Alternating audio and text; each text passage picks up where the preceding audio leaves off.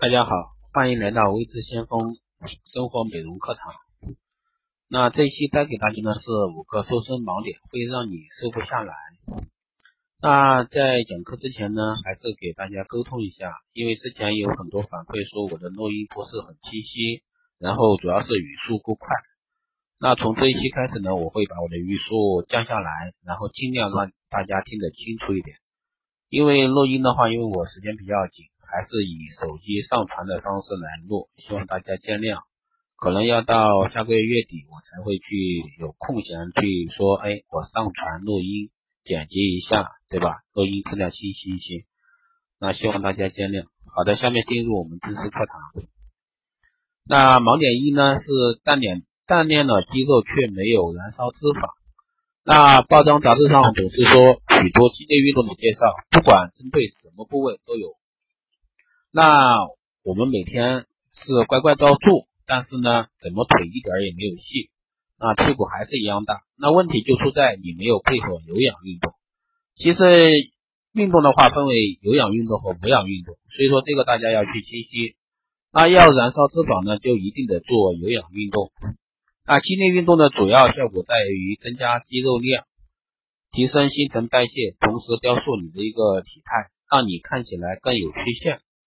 如果说你只做激烈运动，不做有氧运动，反而会肌肉增多，脂肪还是依旧，看起来呢不但不会苗条，反而更粗壮。除了这些体操外，每天多多健走或者说跑步三十分钟。那第二个盲点呢是爬楼梯不能只看高度不算时间。那首先得奖励一下各位有这种恒心和毅力的你，为什么？但是为什么还是瘦不下来？那问题出在于运动的时间长短。那爬楼梯呢是有氧运动没有错，但是想想看，爬上十一楼需要花多少时间？五分钟、十分钟？那有氧运动要有效果，至少需要。达到二十到三十分钟以上，那身体才会开始有效的去燃烧脂肪。那盲点三呢？维持一种运动方式过久。那每天起床的第一件事情就是到附近学校的操场跑个三五圈，中午再到公司附近的健身房上有氧课。那每天风雨无阻，从不间断，饮食方面也相当注意，吃的相当低卡，但是呢，仍然体重上升。那这样每天的运动量确实很大，不过还是要提醒你，长时间维持同一种运动处方是没有改变的。那久了身体就会渐渐习惯这种运动模式，也就是说习惯了这种运动模式，那你没有去做改变项目强度和时间，那把早上慢跑换成游泳啊，或增加运动的强度啊，那也可以增加运动时间，或者说再多跑几个圈，对吧？啊，这些都是可以的。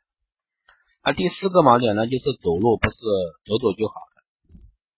那下定决心开始运动的你，那选择走路当做开始的第一步。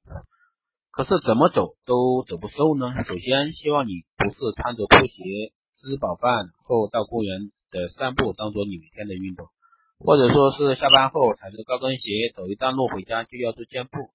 那你必须让你的心跳达到每至少每分钟一百三十下。而且每星期至少三次，那每次运动至少三十分钟，那这样的健走呢才会有效果。那最后一个盲点呢，就是不是流汗越多就瘦得越快。为了流更多的汗，你选择穿长裤、长袖上衣去运动，或者说是穿着塑身衣去上有氧课，你也确实是挥汗如雨。不过甩掉的并不是身上的脂肪，反而只是水分。等到我们休息时间一到，那教练说大家喝口水的时候，那刚刚流的汗，那肯定有马上回来。所以说汗流的多是或少并不是重点，重要的是什么？如果说穿塑身衣运动，可能会使我们的体温升高太快，升得太高，造成一个休克，十分危险。所以说大家在做这方面的运动的时候，希望你注意一下，改变一下。这样的话，我们瘦身才会瘦下来。这就是这天今天带给大家的五个瘦身盲点，会让你瘦不下来的原因。那好的，这一期的节目就到这里，我们下一期再见，谢谢收听。